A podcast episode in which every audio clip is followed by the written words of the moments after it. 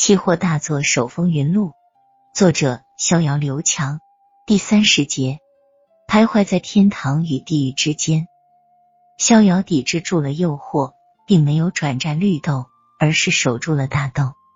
好像是真的要考验逍遥的专一度一样，大豆期货就真的是横盘了整整一周。亲眼看着身边做绿豆的朋友，在这一周内赚得盆满钵满，这种难熬的滋味，真的是如同一下子吞了二十五只小耗子，百爪挠心啊！就在逍遥觉得快要熬不住的时候，大豆又狠狠的踹了他一心窝子。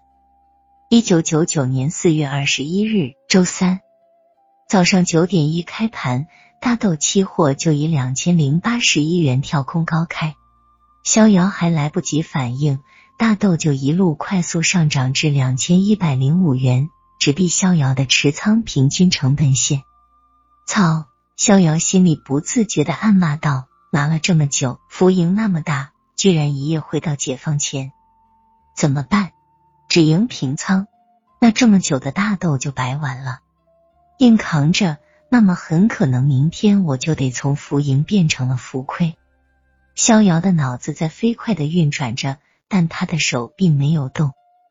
期货就是这样一种虐心的游戏，往往昨天你还在天堂，而今天你就会掉入地狱。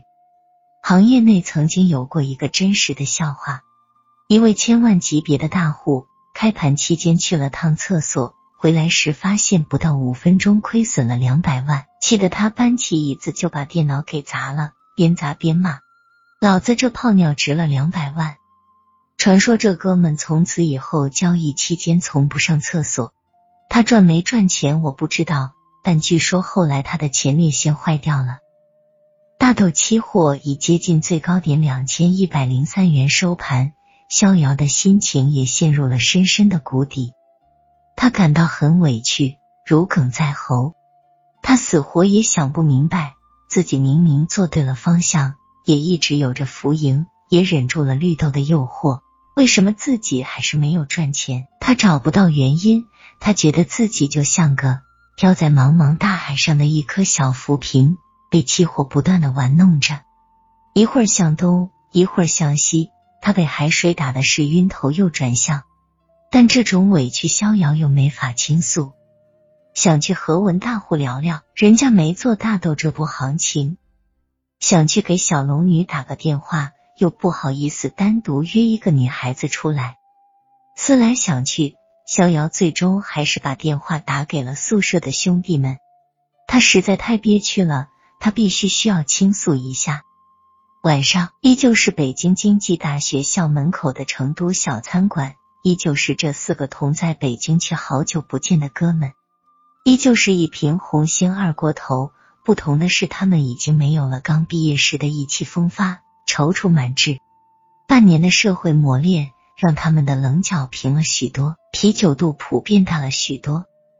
这次是逍遥先发起了牢骚：“最近哥们儿真是背透了，被大豆蹂躏的死去活来。你说我这是图啥啊？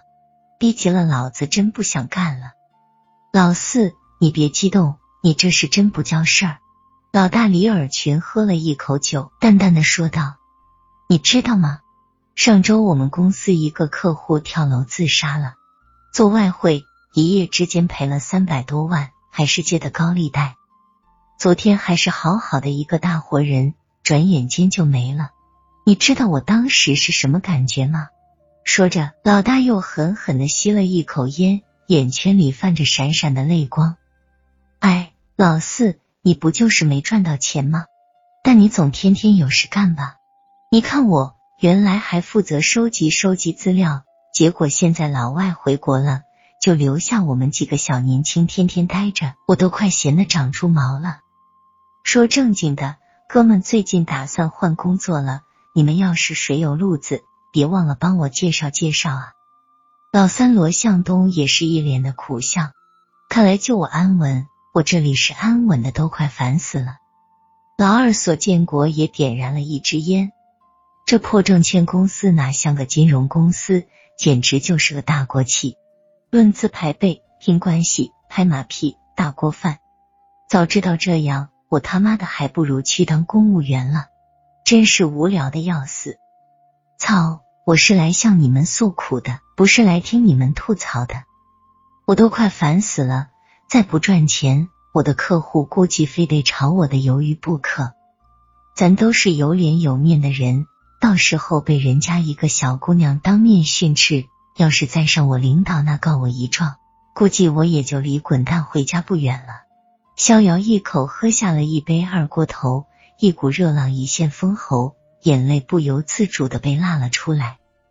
逍遥不记得自己当天是如何回的家的了，他喝高了，他只记得他哭了。他似乎哭着唱完了政治化的水手。时间就像一把杀猪刀，黑了木耳，紫了葡萄，软了香蕉，不是吗？